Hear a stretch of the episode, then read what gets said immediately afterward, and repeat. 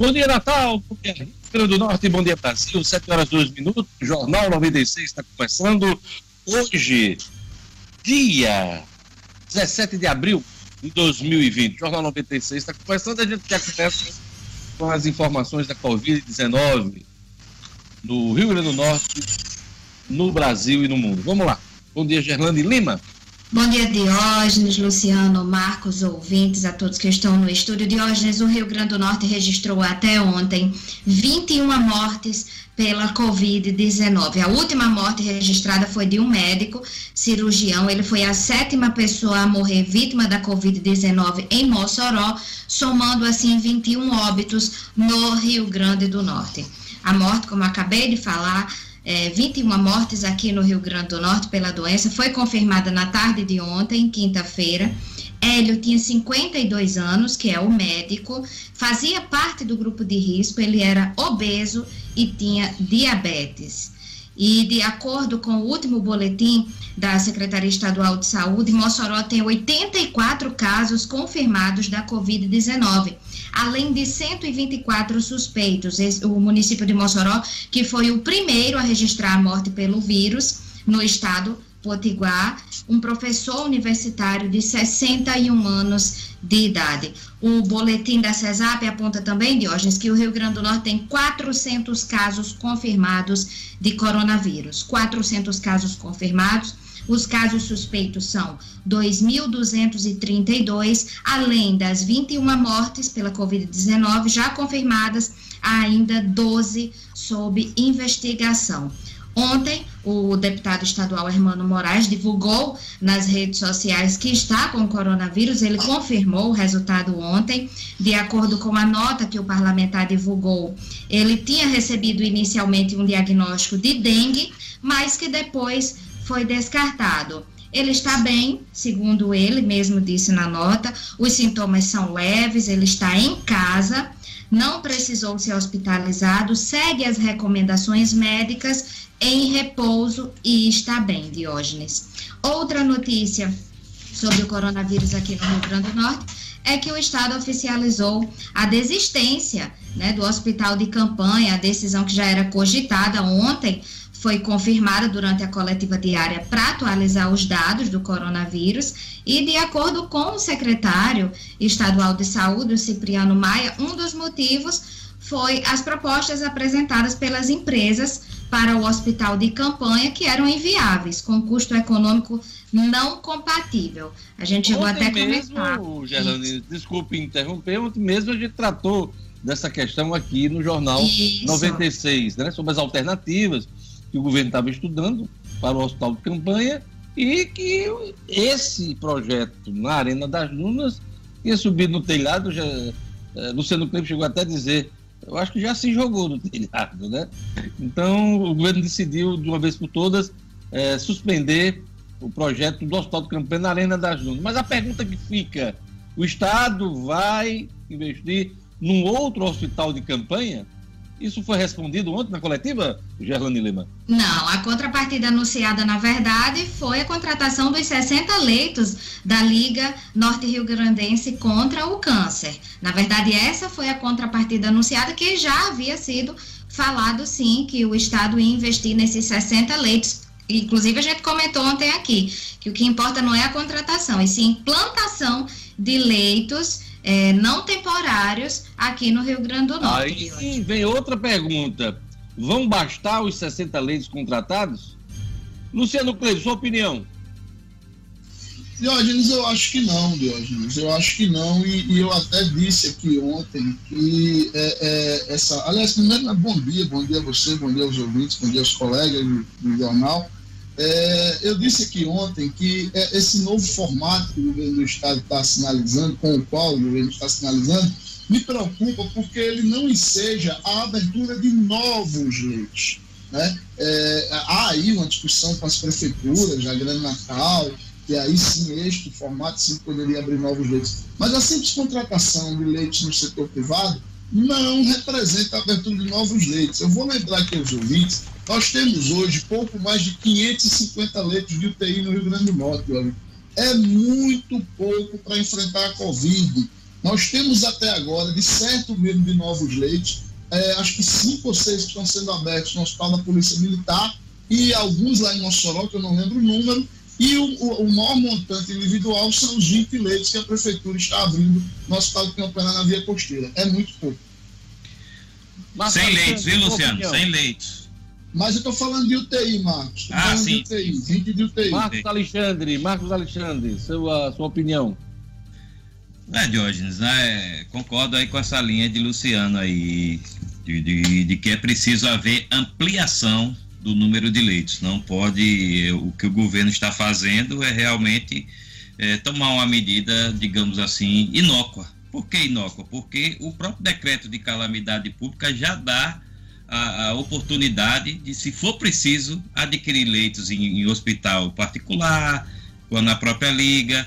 Então, é, é, essa medida aí não contempla essa situação de emergência do, do da Covid-19. Né? É preciso, sim, preparar o Estado para ampliação de vagas. Ampliação de vagas. Então você essa... segue o relator. Vamos lá. Jornalina Lima, vamos seguir com as informações da Covid-19.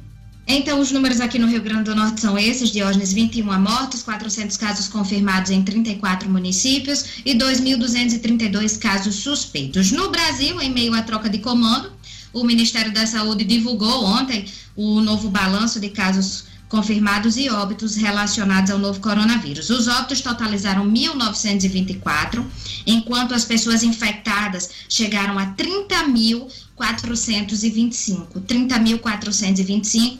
O número de mortes é superior, 10% superior ao divulgado quinta-feira, quando foram contabilizadas 1.736 mortes. Nas últimas 24 horas, 188 pessoas morreram, menos do que nos dois dias anteriores, quando foi batido o recorde de 204 de 204 novas mortes. O total de casos confirmados ontem marcou um aumento de 7% em relação ao de quinta-feira, Diógenes. E aí a gente está falando dessa quantidade de leitos aqui no Rio Grande do Norte. O Ceará já atingiu ontem 100% da capacidade das unidades de tratamento intensivo específicas para o tratamento da Covid-19 na rede pública.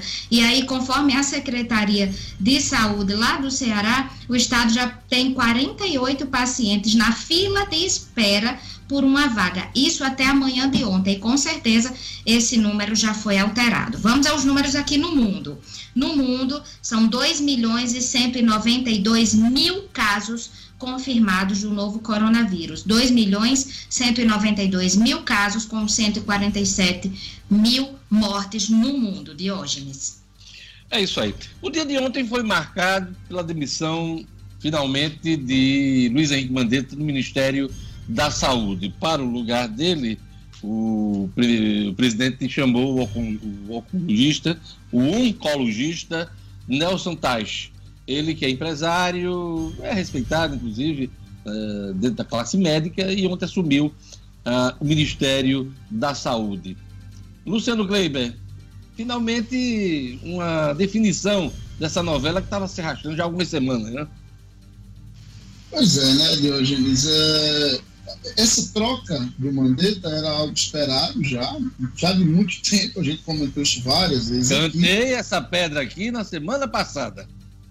Pois é, é e, e, assim, em que pese o fato de, de, da troca em si ser algo criticável em vários aspectos, é, eu fiquei um pouco menos apreensivo, se é que isso é possível, por enxergar no Nelson Teich uma, uma linha de raciocínio parecida com a do Mandetta. Né? Ele tem, sim, divergências conceituais também é, com relação às estratégias de enfrentamento do coronavírus, divergências com o presidente Jair Bolsonaro. Ao que me parece, ele apenas tem uma, uma tendência a, a acordar mais as coisas com o presidente coisa que o Mandetta não, não tinha mais clima para fazer. É, me parece um cara sério, um, um, um, profissional extremamente competente, tanto que foi consultor da área de saúde na campanha do então candidato Jair Bolsonaro, né? chegou inclusive a ser muito fortemente cogitado para assumir o ministério já lá no início do, do, da gestão, só não foi porque houve exatamente um acordo com o DEM que indicou o Mandetta, É, então, assim, eu acho que dos males o menor. Eu tinha uma, uma, um medo muito grande de que a troca se desse, por exemplo, por um tal do, do, do, do Osmar Terra, que tem uma visão diametralmente oposta e tem falado muita besteira nas redes sociais. Eu acho que, pelo menos nesse aspecto, a gente teve motivo para ficar um pouquinho menos apreensivo. Eu continuo apreensivo. Marcos Alexandre, logo depois de substituir o Mandetta pelo Nelson Taixe, o ministro já, o ministro não, o presidente já criou outra polêmica na seara uh, política. Ele deu uma entrevista para a CNN Brasil atacando duramente Rodrigo Maia, presidente da Câmara dos Deputados. Mas foi um ataque duro, direto, inclusive pedindo respeito ao chefe do Executivo Nacional. É, é news isso ou é para é, criar uma situação de é, tirar a atenção da demissão do Mandetta? Diógenes, é, são as duas coisas, né? Um pouco, um pouco das duas coisas, na minha visão. A, a, a, essa relação de tapas e beijos do presidente Jair Bolsonaro com o presidente da Câmara, Rodrigo Maia, já vem de longo tempo. Né? Se acentuou nos últimos dias por conta desse projeto aí de socorro aos estados, socorro financeiro aos estados e municípios.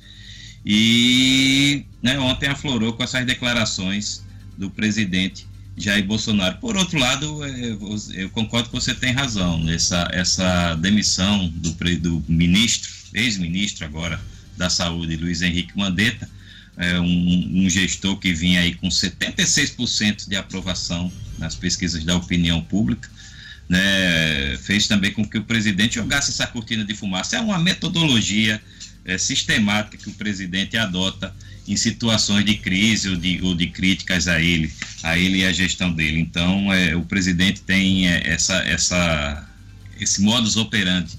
Né? E, e, hoje, hoje ele deve dar um afago em Rodrigo Maia. É assim, num dia ele bate, no, num dia ele morde, no outro ele assopra. Agora, gostei da postura do Rodrigo Maia ontem. Logo em seguida, ele deu entrevista mesmo à CNN Brasil.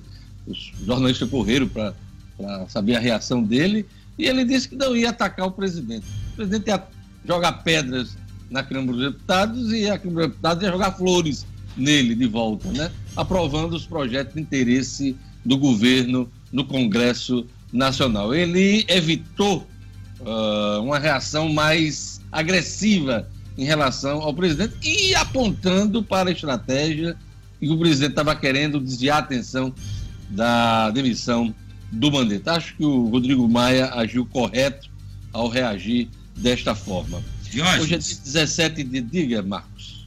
Não, só complementando dentro desse seu raciocínio, é, eu vi uma notícia uns dias atrás, acho que tem uns 15 dias, que os ministros do STF o, e o, o, presidente Rodrigo Maia, o presidente da Câmara e o presidente do Senado, Davi Alcolumbre, tinham tido uma conversa logo depois daquela, daquela manifestação que o presidente, inclusive, participou, o presidente Bolsonaro, né, acho que foi dia 15 de março, né, aquelas manifestações que ele foi Sim. muito criticado para fechar Congresso, fechar Judiciário. E aí, né, nessa, nessa reunião, é, os, os, os, os, líderes da, da, do Congresso e do Judiciário combinaram de tratar, meio que combinaram de tratar Bolsonaro, aí a, as palavras são da notícia como um tio bêbado na festa. Aquele cara que enche o saco de todo mundo, fala besteira a festa toda e ninguém dá muita atenção. Né? Talvez é, tenha sido essa estratégia aí de Rodrigo Maia. Nessa reunião que participou, o Bolsonaro não participou, mas quem participou foi Luiz Henrique Mandetta, o ex-ministro da Saúde. Né? É, é. Depois Bolsonaro até convocou uma, uma reunião que o Rodrigo Maia faltou, juntamente com o Alcolumbre, mas o Alcolumbre tinha a questão da Covid-19. Ele estava, na, ele estava doente, se recuperando da, da doença. Estava em quarentena. Estava em quarentena, estava em isolamento social por conta da doença. Mas essa reunião aí que você fez referência, se eu não me engano, ele estava no momento dessa história, né? Mas o, o ministro da Saúde, ex-ministro da Saúde, Luiz Henrique Mandetta, estava presente. Olha, o futebol, o Sindicato dos Atletas do Rio de Janeiro diz que retorno do, do esporte só virá com concordância dos atletas e garantia das autoridades. Edson Cinedino, bom dia. Bom dia, Diógenes. Bom dia, ouvintes do Jornal 96. Exatamente. O Sindicato dos Atletas do Rio de Janeiro entrou em ação, emitiu uma nota de hoje falando justamente isso. Que a volta ao futebol só aconteceria com a anuência, com a concordância dos atletas, dos representantes dos atletas. Aliás, está faltando essa representatividade no Brasil e com a garantia das autoridades. Essa foi a declaração eh, mais forte ontem eh, do Sindicato dos Atletas do Rio de Janeiro. Medida que, eh, posição que deve ser seguida, eu acho, de hoje, pela maioria dos sindicatos dos atletas espalhados por todo o Brasil. Vamos esperar para ver. É isso aí. Olha, hoje é dia do hemofílico, hein? Dia do hemofílico, Dia Nacional da Luta pela Reforma Agrária e Dia Nacional da Botânica, 17 de abril. Queria mandar um abraço para Marcelo Moura, que faz aniversário hoje. E vamos mandar aquele alô, né, Gerlane Lima, para a turma que está acompanhando o Jornal 96 aqui pelo YouTube. Temos o Gleison, Tio Branco de Caicó, temos também o Carlos Magno, temos o Hélio Bernardo, já mandou várias mensagens, James Henrique, Maurício, Eletrônica, e o Tavares da Contabilidade. Essa turma bacana já acompanhando o Jornal 96. Vocês têm algum alô para a turma? Pelo visto, não. Vamos seguir aqui com o Jornal 96. Vamos agora para as manchetes dos jornais. O que é que diz a Tribuna do Norte? Gerlane Lima. Endividamento cresce, bate recorde e atinge 217 mil pessoas em Natal. O Globo traz na sua manchete: novo ministro fala em alinhamento ao Bolsonaro, mas sem alteração brusca. Também são destaques do, do Globo. Nelson Taixe, falta de informação é o maior desafio. O presidente disse que é hora de voltar às aulas. Em nota, Alcolumbre, que é o presidente do Senado, e Maia, Rodrigo Maia, pedem isolamento. Manchetes da tribuna. Aliás, tribuna não, do Globo. Vamos aqui às manchetes da Folha de São Paulo. O que é que diz a Folha, Gerlane Lima, na sua manchete principal? Na pandemia, Bolsonaro demite o ministro que defendeu o isolamento. Novo titular da saúde, Nelson Taixe, sinaliza que não haverá mudança brusca em quarentena e propõe testes em massa, coisa que o governo até hoje não resolveu essa questão da testagem. Bolsonaro acusa Maia de conspirar contra ele. Jair Bolsonaro acusou o presidente da Câmara, Rodrigo Maia, de conspirar para tirá-lo do cargo. Parece, abre aspas, palavras do presidente, parece que a intenção é me tirar do governo Quero crer que esteja equivocado. Fecha aspas. Maia respondeu que o presidente buscava desviar a atenção da demissão do ministro da Saúde. Abre aspas, palavras de Rodrigo Maia. Ele não vai ter de mim ataques. Fecha aspas. É o, a, foi, foi a resposta do Rodrigo Maia para o presidente Jair Bolsonaro. Ah, o Estado de São Paulo destaca aqui na sua manchete principal também a troca de ministros na saúde. Bolsonaro demite Mandetta e ataca Maia. Abre aspas. Péssima atuação. Fecha aspas. Palavras do presidente. O presidente nomeia para o ministério Nelson Taixe, que diz ter alinhamento com o Planalto. São as manchetes principais dos jornais hoje, nessa sexta-feira, dia 17 de abril. Agora vamos para o nosso primeiro ponto da economia. Acordos para redução de jornadas e salários já abrangeram mais de 2,5 milhões de trabalhadores. Luciano Kleber. É isso, Diógenes. É, essa, esses acordos, é sempre bom lembrar, eles estão previstos na MP 936, né, que foi chamada de MP da manutenção do emprego foi editada há cerca de duas semanas pelo governo federal. É, nesse, nessa MP, a possibilidade de redução de carga e, de, consequentemente, de salário, carga de, de trabalho, carga horária e, e salário entre 25% e 70%.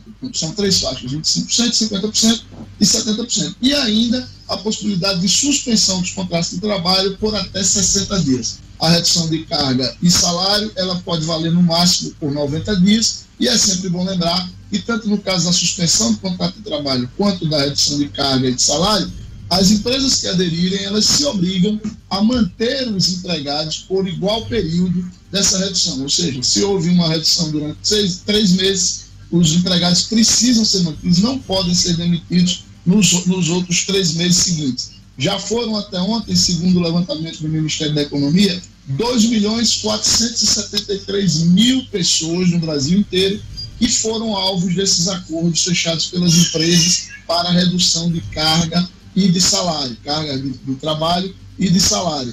Com isso, Diógenes, o, o governo já imagina que devem ter sido abrangidos algo em torno de 30% do público que pode ser é, beneficiado, a gente pode dizer dessa forma, porque, é claro, ninguém quer redução de salário, mas é melhor do que perder o emprego. E aí, é, a, a estimativa do governo é que algo em torno de 7,5 a 8 milhões de pessoas no Brasil inteiro têm os seus empregos preservados graças à MP 936. E um, um, um destaque que eu gostaria de fazer, Deus, é o seguinte: no setor de varejo, que é o setor que tem sido alvo de maiores discussões, né? abre, não abre, comércio e tal, a, a primeira empresa que aderiu foi exatamente o Magazine Luiza. Só que com um detalhe: o Magazine Luiza não entrou, não colocou nesse bolo os seus funcionários de baixo escalão, vendedores, gerentes tal. O que é que eles fizeram? Eles é, fizeram uma redução de 80% dos salários dos seus diretor executivo e vice-presidente de operação. E, além disso, outros 12 diretores executivos tiveram seus salários reduzidos em 50%.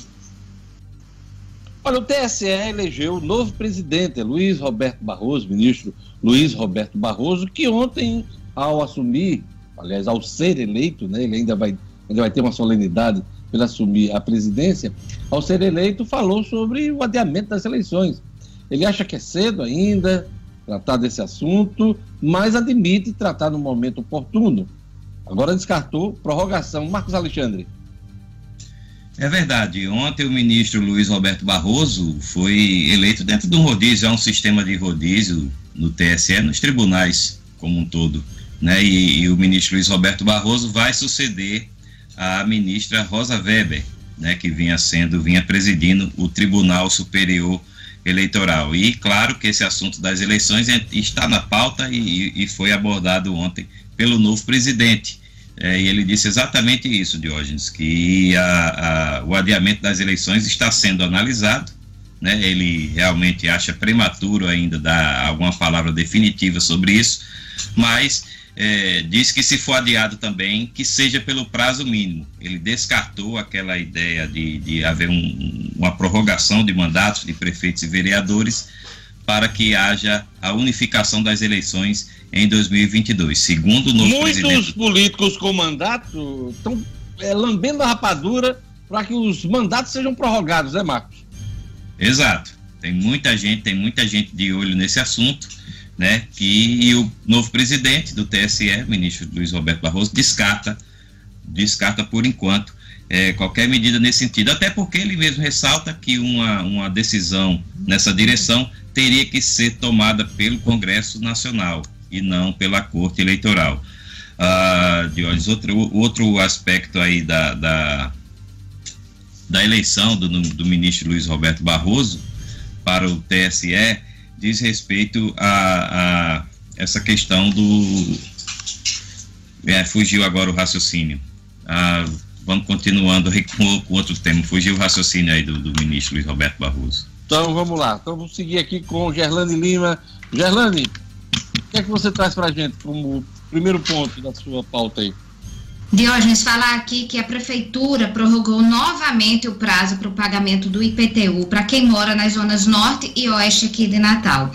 Foi anunciado ontem, mais uma vez, um prazo para o pagamento da parcela única e da primeira parcela do IPTU, além da taxa de lixo e da contribuição de iluminação pública para os moradores da Zona Norte e da Zona Oeste. O vencimento agora é na próxima segunda-feira, dia 20, e os demais vencimentos seguem mantidos. É, de acordo com a Secretaria Municipal de Tributação, essa extensão do prazo aconteceu por um problema ocasionado na impressão e também na distribuição dos carnês do IPTU para as unidades imobiliárias dessas duas regiões da cidade. O prazo já havia sido adiado para o dia 13 de abril, anterior, anteriormente, e agora foi adiado novamente para a próxima segunda-feira, dia 20. A portaria que foi publicada desde o dia 14 de abril autoriza os bancos a receberem esses boletos vencidos em 20 de março, certo? Sem problema nenhum, não tem a necessidade de reemissão de novos carnês por parte da Secretaria Municipal de Tributação ou do próprio contribuinte. Então é só chegar na agência bancária, mesmo que o carnê esteja vencido, até o próximo dia 20 pode pagar sem nenhum problema. Diógenes. Olha, o Viveiro Marina está com a promoção nunca vista em todas as plantas com 50% de desconto. Eu vou repetir, todas as plantas com 50% de desconto, pela metade do preço, hein? Acima de 200 reais, o Marina entrega em Natal sem taxa de entrega. E você pode comprar pelo WhatsApp, apesar da loja do Marina ali, entre São José e a Miguel Castro, na esquina, né? Entre as duas vias está fechado nesse período de pandemia, você pode fazer sua encomenda pelo telefone, pelo WhatsApp 99982 5546. Vou repetir: 99982 5546. Você vai falar com a Magali, hein?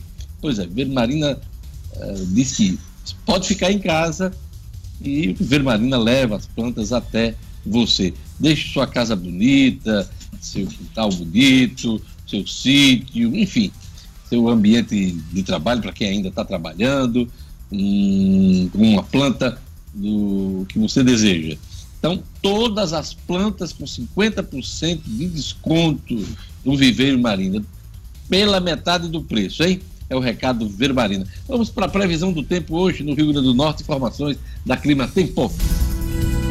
Previsão do tempo.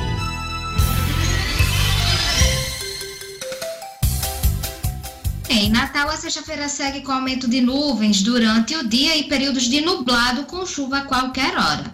Mínima de 24 e máxima de 29 graus. Em Currais Novos, sexta-feira de sol também com aumento de nuvens pela manhã e pancadas de chuvas à tarde e à noite. Mínima de 22 e máxima de 33 graus. Em Bento Fernandes, a previsão é de sol entre nuvens com chuvas à tarde e à noite. Mínima de 24 e máxima de 31 graus. E em Mossoró, sexta-feira de sol com possibilidade de chuvas agora pela manhã, mínima de 24 e máxima de 34 graus.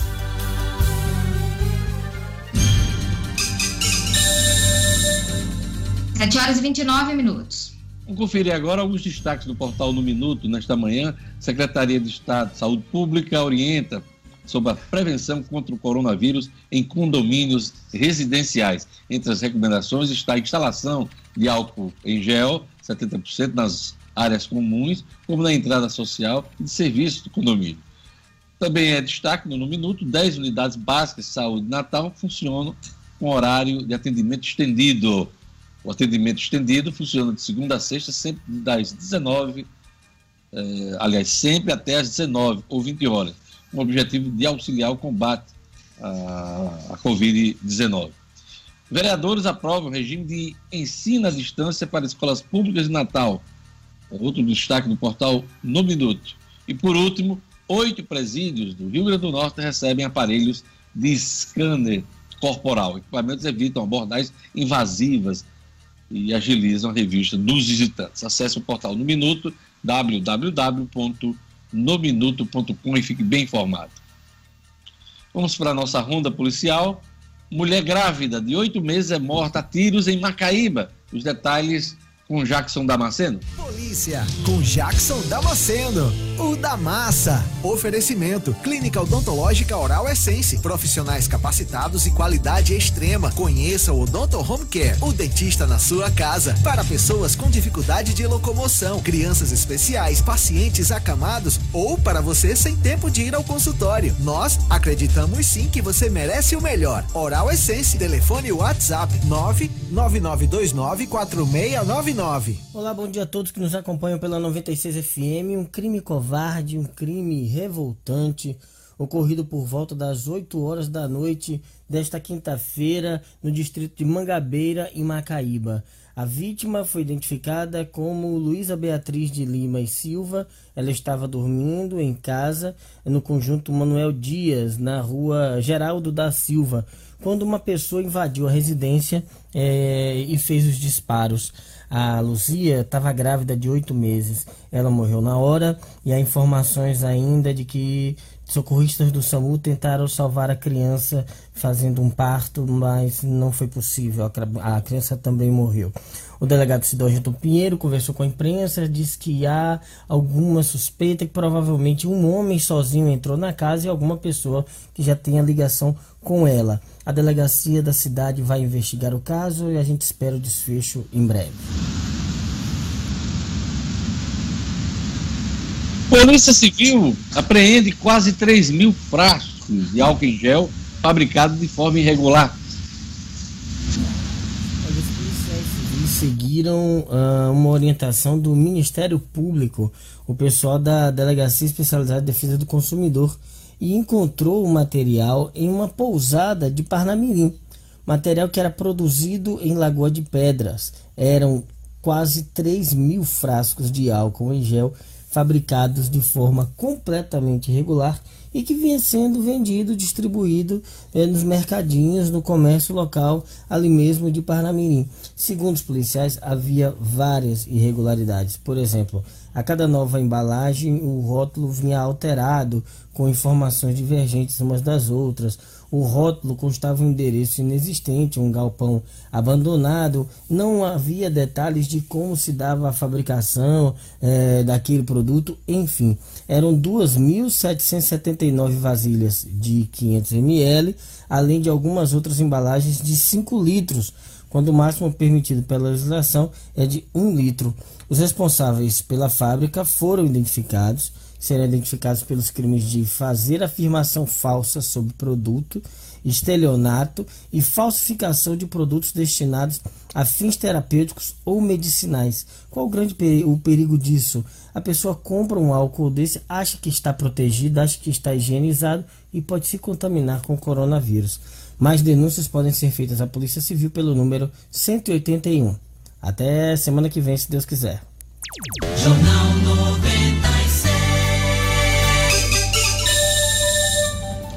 7 horas e 34 minutos. Meu amigo, minha amiga, a pandemia do coronavírus está mexendo com a vida de todo mundo. Quarentena, isolamento, escolas, lojas, shoppings fechados. Não está fácil para ninguém. Em horas difíceis, assim, é sempre bom contar com a ajuda e a confiança de profissionais experientes e capacitados que se importam com a gente. Lembre-se, continue seguindo as recomendações dos órgãos de saúde contra o coronavírus. Fique em casa, evite aglomerações, lave bem as mãos com água e sabão, use álcool em gel, proteja os idosos. Essa pandemia vai passar, acredite. A Uniodonto segue firme e quer que você siga junto.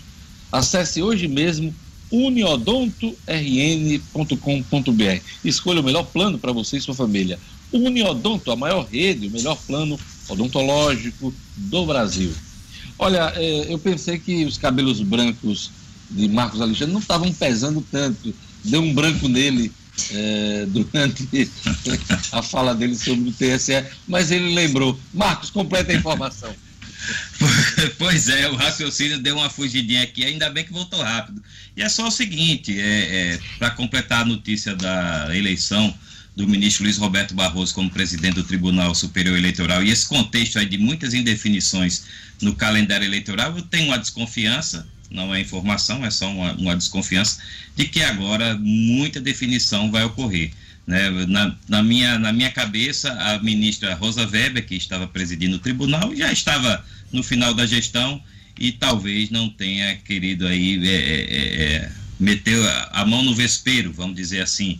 E agora, com o ministro Luiz Roberto Barroso assumindo o tribunal, essas questões vão ser aí definidas. E a internet é rápida, né? Logo depois que o Nelson Tacho foi apresentado ao Brasil, já surgiu todo tipo de meme dele na internet. Cada um mais assombroso. Aliás, ele tem uma cara sissuda, né? E muita gente estava colocando ele já com uma cara da morte. E eu achei ele muito parecido com o Zé Maia, aquele ator da Rede Globo que caiu em desgraça, né? Zé Maia num filme de Zé do Caixão.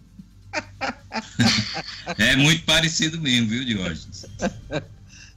Como se diz lá no sertão, cagado e cuspido. A gente vai ah, para um rápido é. intervalo, daqui a pouquinho a gente volta com mais política, com mais economia, com as notícias do futebol, o Estudo Cidadão com o Raro Oliveira e também, claro, a atualização dos números da Covid-19 aqui no Rio Grande do Norte e no Brasil.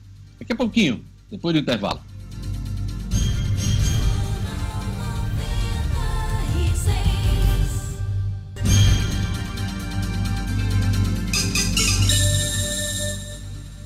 De volta. Ser final de semana a todos, 7 horas e 38 minutos. Vamos lá, vamos chamar o Edson Cidadino para essa conversa.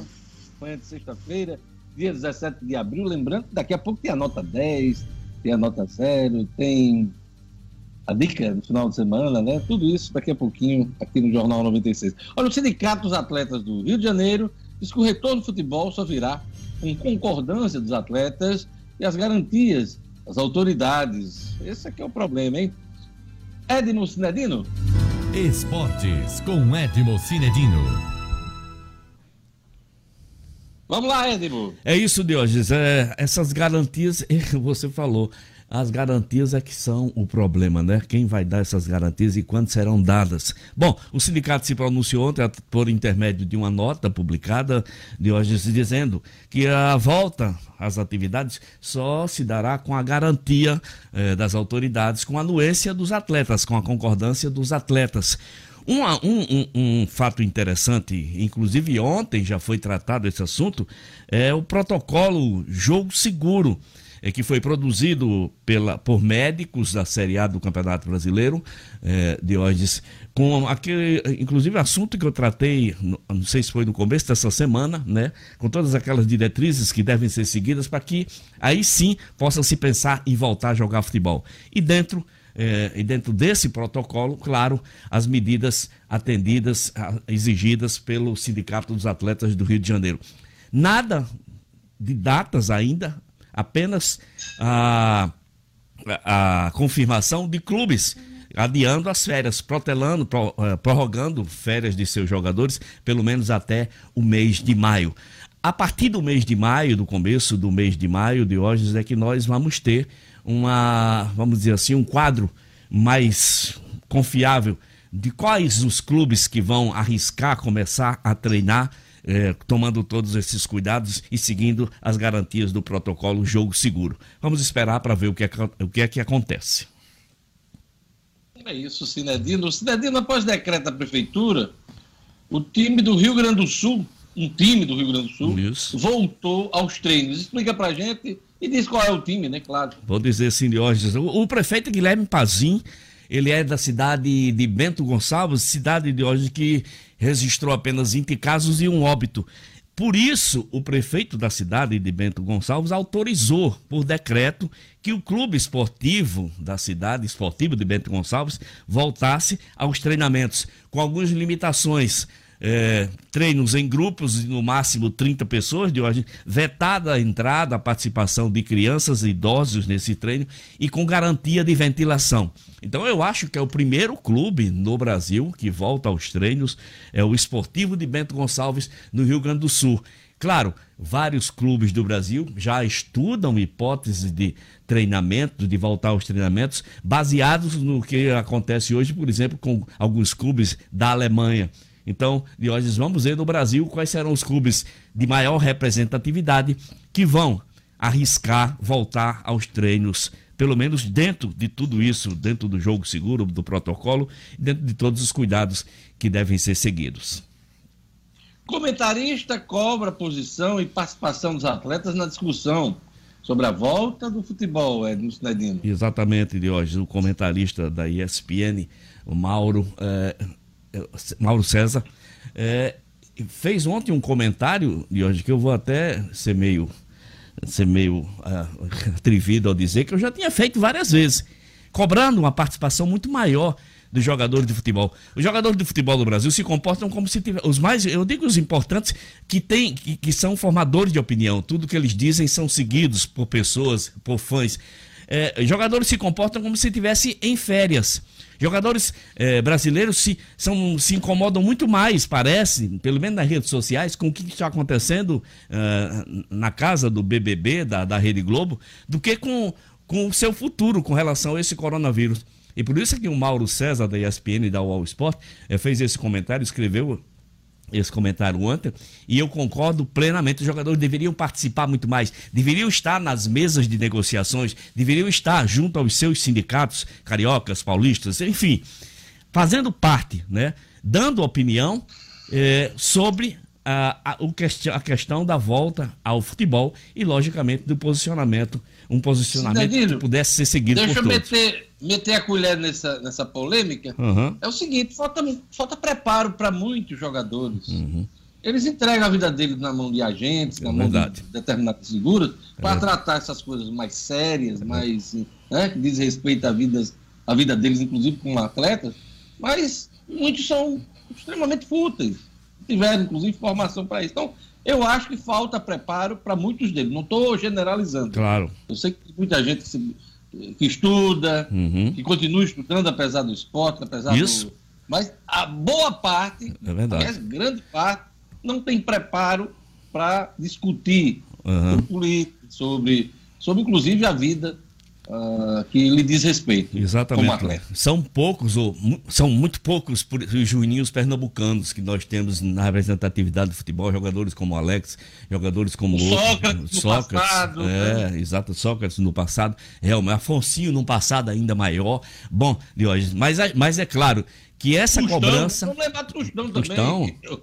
Outro, outro, outro gênio, né? Exatamente. Não só do futebol, mas da, bola, da vida. Da bola e da vida. Pois é, Deus. Agora, eu acho que esses jogadores deveriam sim.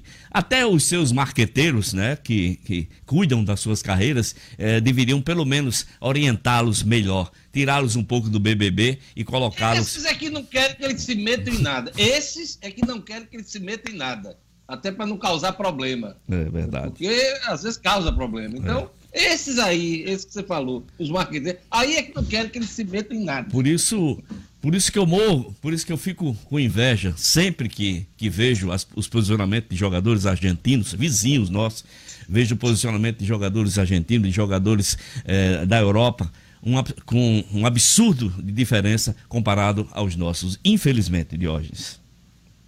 É isso aí, daqui a pouquinho, o Sinadino fica por aí, daqui a pouco tem nota 10, nota 0 e qual é a boa do final de semana? A gente vai fazer a votação daqui a pouquinho. Olha, o governo do Rio Grande do Norte inicia fiscalizações no comércio. Gerlane Lima. Diógenes, essas ações de fiscalização é, em estabelecimentos comerciais e também feiras livres foram planejadas durante uma reunião ontem na Secretaria é, Estadual de Segurança Pública para justamente com esse objetivo de cumprimento às medidas da quarentena. Representantes do PROCON, das polícias militar e civil e da Controladoria Geral do Estado participaram dessa reunião. Denúncias podem ser feitas pelo número 190 e as ações terão caráter educativo nessa primeira fase. Mas caso continuem a descumprir o decreto, haverá uma multa diária que varia de 5 a 50 mil reais, além de uma possível apreensão, interdição e também, claro, pode ter emprego da força policial ou ainda aplicação de responsabilidade penal. Luciano Kleiber, está querendo algum comentário? É, eu, Luciano. Eu queria só, eu queria, Jorge, só fazer uma observação, é, é muito importante esse, esse detalhe aí que o Germano se referiu, da, de que essa primeira, esse primeiro momento seja educativo e não punitivo. Eu tenho informações já de agora de manhã que o pessoal do PROCON já está alardeando que vai multar, que vai fazer, vai acontecer, multar os comerciantes. Eu acho isso um absurdo, tá certo? É claro, o decreto está aí, tem que ser cumprido. Agora, não dá para punir os comerciantes por dois motivos principais, Jorge. Primeiro, que quem está aberto está lutando pela sobrevivência da sua empresa e do seu, dos seus empregos, dos empregos que gera. Tudo bem, está contra o decreto. Mas o grande problema também, Deus, é que houve um, um, um, ruído muito grande de comunicação. Decreto do governo do Estado, decreto da prefeitura. Muita gente hoje não sabe exatamente o que deve, o que deve seguir. Então é muito importante que esse da República, né? Incentivando que as pessoas reabram seus comércios. Pois é, então há, há um clima meio... na cabeça das pessoas, né? Há uma confusão. Então é fundamental, fica aqui o meu registro, que este primeiro momento seja educativo e não punitivo. Essa é a ideia exatamente da força-tarefa, é verificar se os estabelecimentos comerciais abrem apenas para vendas por entrega em domicílio ou como pontos de coleta, conforme permite o decreto, com algumas exceções relacionadas à, à própria pandemia. E aí é como o Luciano falou, pelo menos essa é a intenção, que a primeira fase seja educativa, depois é que será punitiva com cobrança de multa que pode variar de 5 a 50 mil reais. Durante o funcionamento do comércio também será observado o distanciamento mínimo de um metro e meio entre as pessoas, o controle de acesso de uma pessoa por família, higienização regular dos ambientes, enfim, tudo que já está contido no decreto que a gente já comentou aqui no Jornal 96. Então, essa fiscalização começou e a primeira fase é educativa, que seja educativa. Governadores aumentam pressão para que o Senado vote, de uma vez por todas, o auxílio financeiro aos estados e municípios. Marcos Alexandre, Marcos, não esqueça não, não por favor, dessa vez não esqueça não. Não, não vamos esquecer não. Ontem os, os, governadores divulgaram essa carta, né, uma carta endereçada aí ao Senado, que é onde o projeto de socorro financeiro a estados e municípios está tramitando. Né, já foi aprovada uma versão na Câmara, na Câmara Federal no início da semana e agora o projeto está no Senado. Termina a semana e o Senado não dá nenhuma sinalização de botar esse projeto em aprovação. O que os governadores pedem na carta, de Diógenes, é que o Senado exatamente dê celeridade e siga os termos do projeto aprovado na Câmara Federal. O, o projeto que prevê aí até 90 bilhões de reais de socorro aos estados. Projeto que causa arrepios no Palácio do Planalto e no Ministério da Economia. Porém, há realmente a necessidade de que essa questão seja analisada é, e que haja um entendimento mínimo que seja para que o, haja uma solução nesse sentido aí de socorro também aos estados e aos municípios. Afinal, é, muitos desses municípios, o Brasil tem mais de 5 mil, é, são os empregos né, nas prefeituras que, que movem a, a, as pequenas economias nessas cidades aí nos rincões brasileiros. E os estados também sem, sem suporte financeiro, perdendo aí receitas, ficam sem condições de fazer investimentos e até muitos já enfrentam esse problema, mas pode se agravar de honrar folhas de salários dos servidores. Então é uma questão séria. O Senado, o, a, a, o Palácio do Planalto e a Câmara Federal não podem brincar com esse assunto. Palmas para Marcos Alexandre! é o nosso Gostou? Antônio Fagundes. Antônio, você vai conversar com o Zé Maia, o, é? o novo ministro da Saúde? Estou na torcida por uma grande gestão do novo ministro. Você é um otimista sempre, Marcos Alexandre. Você é uma figura ímpar. Homem de fé. Um homem de fé. Olha, a Câmara aumenta em 7,5 milhões o número de benefícios com auxílio emergencial de 600 reais. Luciano Kleber.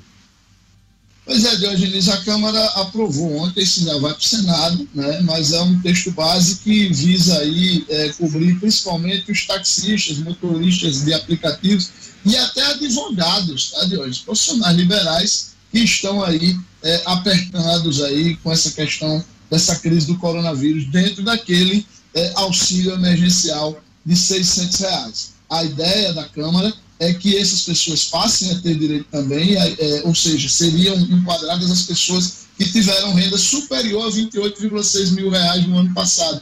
Aquelas pessoas, a faixa de, de pessoas que, que declaram imposto de renda. Né? Elas são informais, têm rendimentos eventuais, mas tiveram rendimentos bons no ano passado. Essas pessoas também estão é, passando dificuldades no entendimento da Câmara. E aí, com essa alteração, a Câmara inclui mais 7 milhões e meio de pessoas o governo está estimando hoje algo em torno de 65 milhões de brasileiros que receberiam os 600 reais, seriam mais 7 milhões e meio de pessoas a mais é, neste pacote, e isso representaria um movimento, a movimentação de algo em torno de 4 bilhões e meio de reais na economia, caso o Senado e o Ministério da Economia concordem com isso. Só lembrando que ontem, no meio de tanta besteira que o nosso presidente da República falou, ele foi perguntado sobre isso e disse, perguntou-se o que é que o Paulo Guedes diria e tal. Ele disse: olha, Paulo Guedes tem total autonomia para fazer as inclusões que tiver que fazer e eu vou aprovar o que ele achar que tem que ser feito. Eu só não aprovo. Aí ele citou aquela questão que o Onyx Lorenzoni é, abordou ontem e que havia presidiários inscritos para receber os 600 reais de auxílio. Ele disse que é radicalmente contra isso. Ele fala muito dessa autonomia de Paulo Guedes, mas eu não acredito não, porque inclusive ele já desautorizou o ministro em várias ocasiões, inclusive causando problemas nos mercados financeiros. Desautorizou o Moro e vivia desautorizando aí o ministro Luiz Henrique Mandetta, aliás, ex-ministro Luiz Henrique Mandetta. Olha, o Ministério da Educação vai lançar edital com novos prazos do ProUni. Gerlane Lima.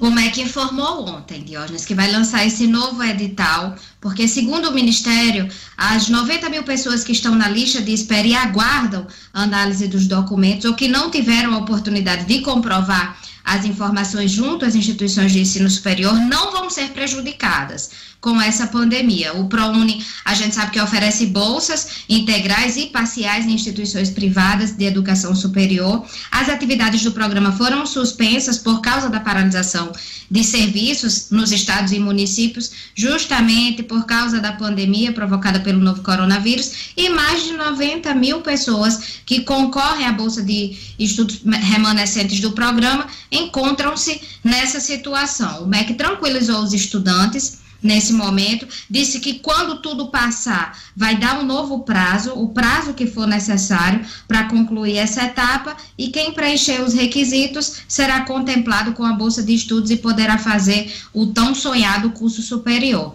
Então, esse, esse novo edital só será lançado quando isso passar, Diógenes. Por enquanto, os prazos estão congelados para não prejudicar os alunos que estão inscritos nas bolsas remanescentes. O MEC já havia suspendido por tempo indeterminado o período da lista de espera do programa, que é uma oportunidade para o candidato que não foi pré-selecionado na primeira e na segunda chamada conseguir uma bolsa do ProUni. Então, aguardar que o MEC lance esse novo edital. Já que a gente está falando em educação, só lembrar que termina hoje o prazo para pedir a isenção da taxa de inscrição do Enem, que, de acordo com o ministro da Educação, está mantido. Né, tá mantida a data, por enquanto está tudo igual, então tem inscrição o próximo mês e hoje termina o prazo de para quem quer solicitar a isenção da taxa de inscrição. Diógenes.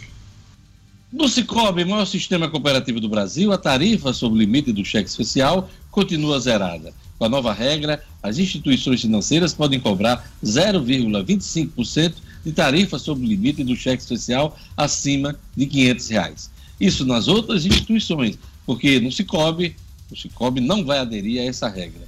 Ou seja, usando ou não o cheque especial, sua tarifa continua zerada no Cicobi. Usar os serviços de forma justa faz parte dos valores do Cicobi. Entre em contato com a agência do Cicobi no edifício Portugal Center, em Natal, e fale com o gerente Denivaldo.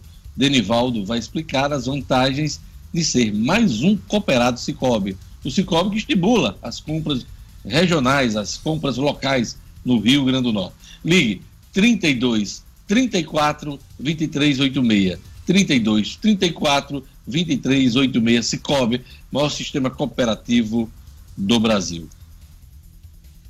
O Ministério Público do Rio Grande do Norte recomenda que escolas particulares revisem valores das mensalidades. Já foi assunto aqui, comentário de Luciano Kleiber ao longo das semanas, e agora tem essa recomendação do Ministério Público. Quem vai explicar tudo para a gente é o Rara Oliveira, no Estúdio Cidadão. Estúdio Cidadão, com O'Hara Oliveira. Bom dia, equipe, bom dia a todos. Bom, a recomendação do Ministério Público do Rio Grande do Norte está publicada na edição de hoje do Diário Oficial do Estado e orienta que as escolas privadas revisem os custos e, caso economizem durante o período de suspensão das aulas, nesse período de pandemia do novo coronavírus, concedam descontos correspondentes à economia que tiverem. A recomendação é direcionada todas as instituições da rede privada de ensino localizadas em Natal. No Rio Grande do Norte, as aulas estão suspensas desde o dia 18 de março. O primeiro decreto tinha validade de 15 dias, mas foi renovado até o dia 23 de abril. Porém, o governo já anunciou que estuda ampliação desse prazo. Dentre as orientações, a recomendação diz que as escolas devem conceder o desconto correspondente à economia que tiverem nos custos, como, por exemplo, na diminuição da conta de energia, de água, com diaristas, dentre outros, caso não seja oferecida a reposição integral das aulas presenciais após a pandemia. O MP também sugere flexibilizar as sanções contratuais para aqueles que não puderem realizar o pagamento das mensalidades praticadas no período, bem como fornecer condições posteriores de pagamento sem encargos financeiros, isto é, sem juros e multas. E ainda orienta que sejam encaminhadas aos contratantes as planilhas de custos referentes aos meses compreendidos no período de suspensão das aulas presenciais, bem como as relativas ao ano letivo agora de 2020 elaborada à época, sem a previsão da pandemia do Covid-19, a nível de comparação e também de transparência. O'Hara Oliveira, para o Jornal 96. Jornal 96. 7 horas e 58 minutos. Chegou a hora boa para a gente indicar a dica do final de semana, né? Qual é a boa do final de semana? E eu já puxo hoje as dicas e trago para vocês o show de Roberto Carlos. Né? Vai ter show de Roberto Carlos, uma live de Roberto Carlos no próximo domingo, é, dia do aniversário do rei. Geralmente as pessoas vão à frente da casa dele é, nesse dia, né? Passa o dia lá tentando vê-lo. E ele, para evitar essa aglomeração, ele resolveu fazer uma live para marcar os 79 anos dele. Vai ser no próximo domingo. E vai ter uma transmissão, além do YouTube, canal do Rei, no YouTube, a TV Globo e o Globo Play vão transmitir. Tá certo? Então essa é a minha dica do final de semana. Ah, o show 19h45, hein? Ele entra ao vivo uh, no Domingão do Faustão e na sequência ele faz um show completo. Tá bom? Então essa é a dica, a minha dica do final de semana. É, Gerlane Lima, sua dica. Minha dica vai de filme, Diógenes. Essa semana, o filme do Netflix é O Milagre na Cela 7, está no top 10 dos filmes e séries mais vistos da Netflix neste mês. Eu não vou dar spoiler aqui, claro, mas é um Você filme já lindo. Assistiu, Gelane Lima? Eu já assisti, com certeza, com certeza. É lindo, Diógenes traz uma lição incrível sobre como as pessoas, e muitas vezes o ódio, a vingança, corrói tanto as pessoas por dentro que deixa que as pessoas deixam de enxergar a inocência que há nos olhares aí e no coração da, até das pessoas mais puras. Então, Milagre na Cela 7 é um filme incrível, é minha dica para esse final de semana. Santa Gerlanda Milagrosa! Vamos lá! Se ele não esqueceu, ele vai dar a dica agora. Marcos Alexandre, sua, sua dica. Tá sem áudio, áudio, áudio. Liga o microfone. Esqueceu de ligar o microfone, tá vendo, hoje? Está esquecendo tudo. É sexta-feira, efeito sexta-feira.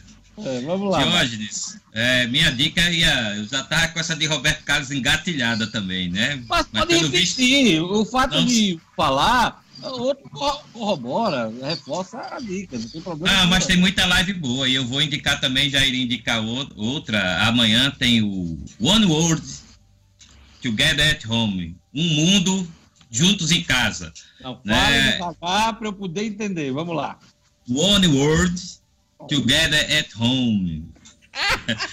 É uma live aí com vários artistas e nomes pesados, como Paul McCartney, Steve Wonder, Elton John, Ed Vedder, que é do Pearl Jam, nomes do pop também, como Lady Gaga, Billie Eilish. Então, amanhã, a partir das 15 horas, no nosso horário aqui de Natal, horário de Brasília, né, tem essa série de artistas aí se apresentando numa super live que certamente vai, vai repercutir aí no mundo todo.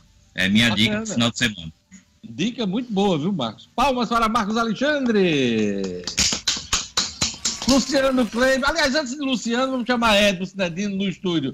Edmo, sua dica do final de semana, qual é a boa? Olha, Diógenes, eu, eu inclusive vou aproveitar para assistir essa indicação, esse filme da indicação da Gerlane, com toda certeza. Mas minha dica do final de semana, como quase sempre eu faço, a minha dica é um livro, a leitura do nosso colega jornalista falecido recentemente e precocemente, querido Carlão de Souza. É, é, Cidade dos Reis. Eu estou relendo esse livro maravilhoso escrito pelo Carlão, em que ele mostra um pouquinho da Natal do, do, do século XX, ainda do século XX, do início do século XX, né? Mostra, é, me apresentou, eu já conhecia de nome, mas me apresentou com mais profundidade a figura maravilhosa do padre João Maria, que tantos benefícios fez ao povo pobre dessa cidade. Então, Cidade dos Reis, do Carlão de Souza, livro, é minha dica de final de semana. Adorei quando li pela primeira vez, por isso estou relendo e indicando, Diógenes. Pois é, bom lembrar, Carlão de Souza. Carlão foi meu companheiro, meu colega de pauta na TV, eh, na TV Cabugi, na, na, na anterior Grande versão da, TV, da afiliada da Globo aqui no Rio Grande do Norte, a TV Cabugi. Então, Carlão, tem muita. Também nos cruzamos na redação da Tribuna do Norte. E pai do nosso querido Alex de Souza, né? Garrafinha. O Alex Garrafinha, né? Então a gente manda aquele abraço para o Alex e também para todos que, todos os amigos, todos os familiares do Carlão, do nosso querido Carlão. É, Luciano, sua dica do final de semana. Diogenes, antes da minha dica, eu quero só fazer um registro, pegando carona na sua, é, uma homenagem aqui a duas tias minhas, é, Conceição e Ana Rogéria. Conceição completa 73 anos este mês, e Ana Rogéria, que completou já 75 ano passado, e as duas estão cada uma com uma garrafa de vodka preparadas para ouvir a live do Roberto Carlos domingo, tá certo? Vai ser um tal de véia beba domingo que ninguém vai aguentar. Ei. Vodka é bebida para quem sabe nadar, viu? Eu costumo dizer. Pois é, pois elas duas tá cada uma com uma garrafa de vodka. As duas velhas vão ficar bêbadas domingo vendo Roberto Carlos. O camarada começa a beber vodka começa a não sentir os pés, não pode mais levantar. É, mas, Aí, mas a, minha dica, a, a, minha dica de, a minha dica de final de semana, hoje, também seria a de, a de Roberto Carlos, mas eu vou fazer uma homenagem à minha esposa, Ana Paula Oliveira, jornalista como nós, e vou dar como dica a live de Wesley Safadão amanhã, às 20 horas, no YouTube. Ela que é fã incondicional do Safadão, já disse que vai tomar todas amanhã vendo essa, essa live e eu vou ter que ficar cuidando de Ana Luísa e dela. Pois é. Olha, é, Luciana, é uma dica só, você deu três, né? Não, eu, a minha dica é a live de Safadão. É para as próximas semanas já, né? Você já deu uma. É. Gerlane, a Silvana está dizendo aqui. Uh, Gerlane, repita aí, porque na hora falhou o celular e, e a dica dela. Uh, repita a dica de filme. O filme, Diógenes, é Um Milagre na Cela 7, tá no Netflix, aí nos top 10 aí de filmes do Netflix este mês. Muito bom, vale a pena. Milagre da Cela Na Cela 7. Tá bom. E agora vamos para a nota 10 e a nota 0. Vamos começar pela nota zero, né? Então, a nota zero, também vou puxar. Eu dou nota zero para o jogo político do Palácio do Planalto, que culminou com a troca de ministro da Saúde.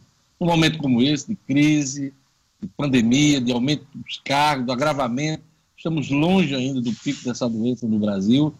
Toda essa discussão, todo esse jogo político fez com que o, o, o Ministério da Saúde, inclusive, passasse dias paralisado Ainda bem que até resolveu isso, de uma vez por todas, colocou um ministro que o presidente quer, que esteja alinhado com o pensamento dele.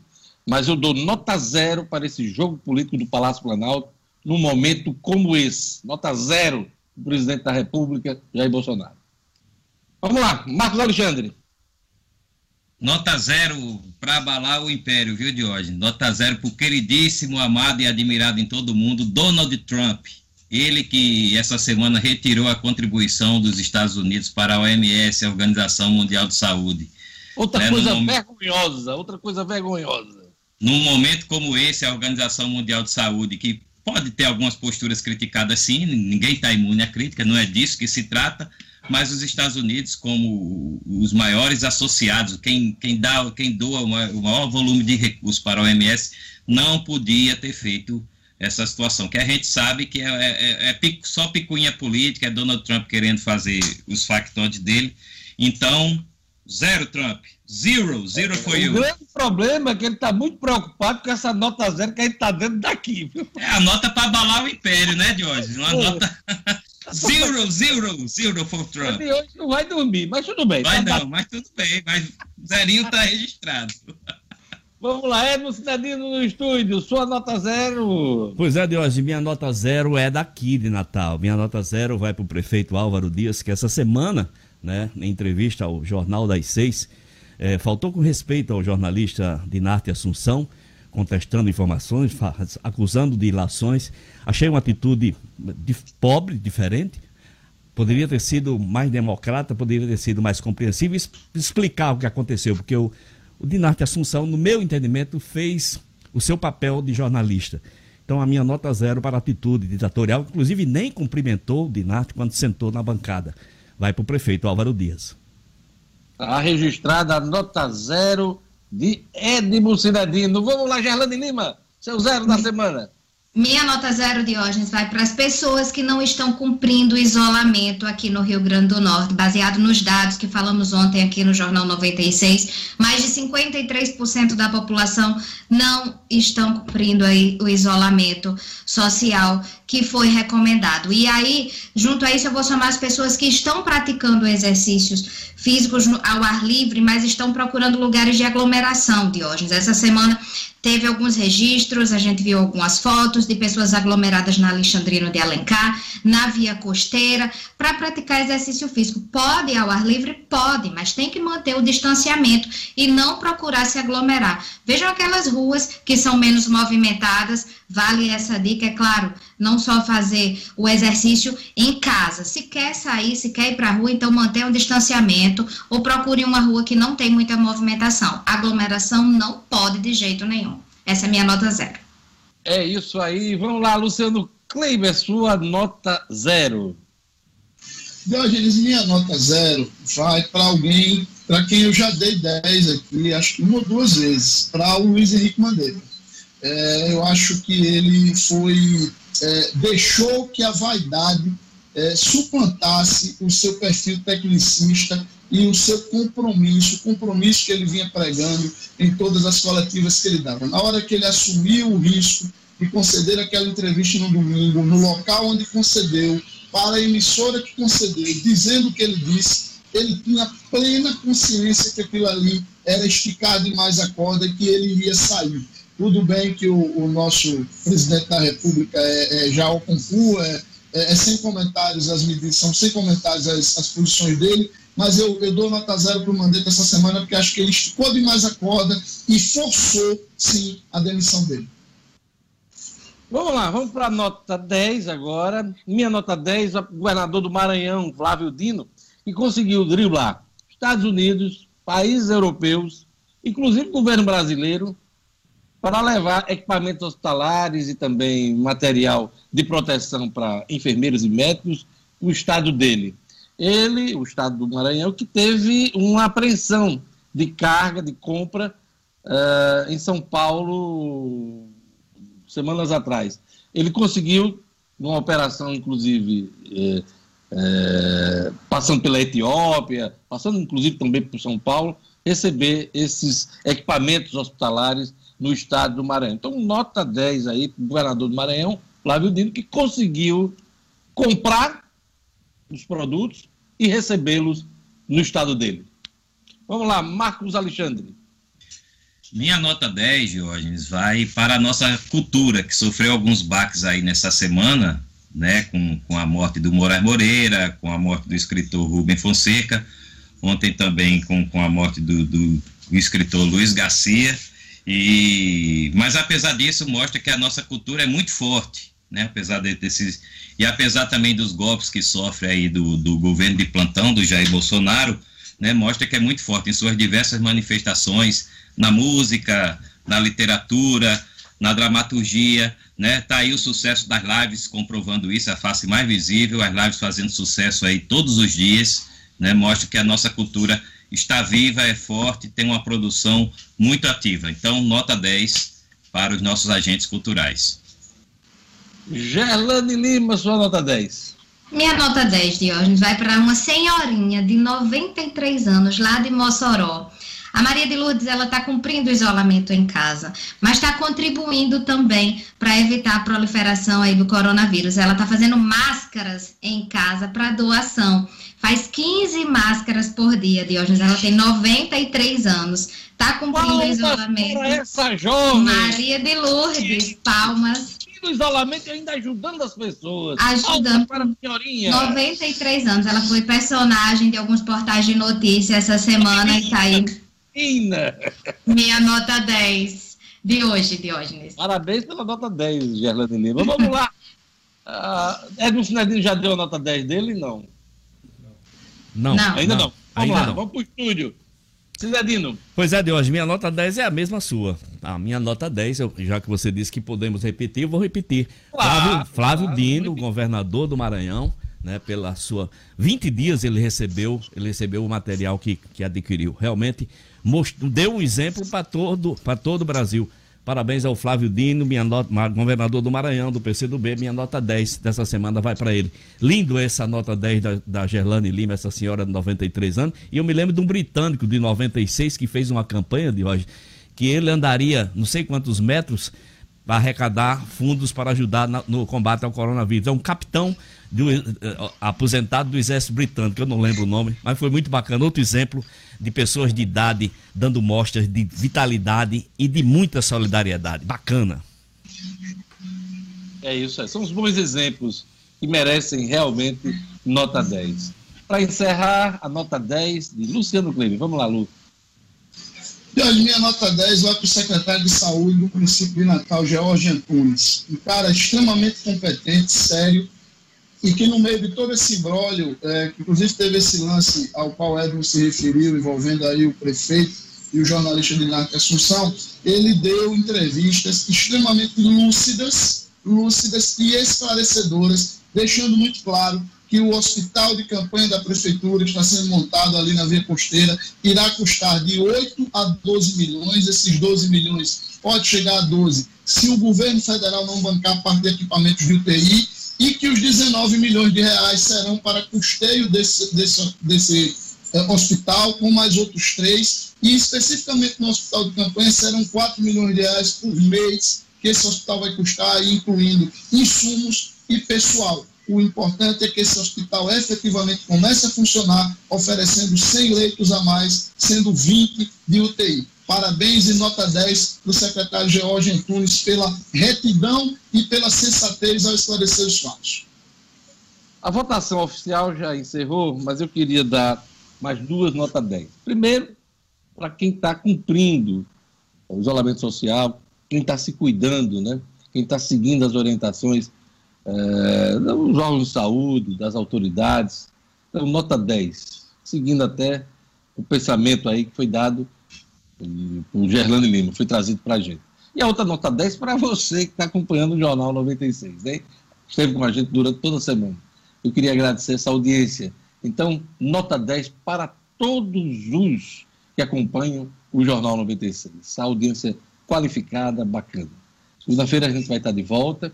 Vem aí Padre Francisco Fernandes, com Fé na Vida. Obrigado, Luciano. Obrigado, Gerlane Lima. Obrigado, Marcos Alexandre, O'Hara Oliveira. Obrigado também a Jorge Fernandes, a Kleber, Edmo. Tenhamos todos um bom final de semana. Segunda-feira estaremos de volta com o Jornal 96. Tchau a todos. Até segunda, um bom fim de semana. Tchau, tchau. Bom final de semana, sextou.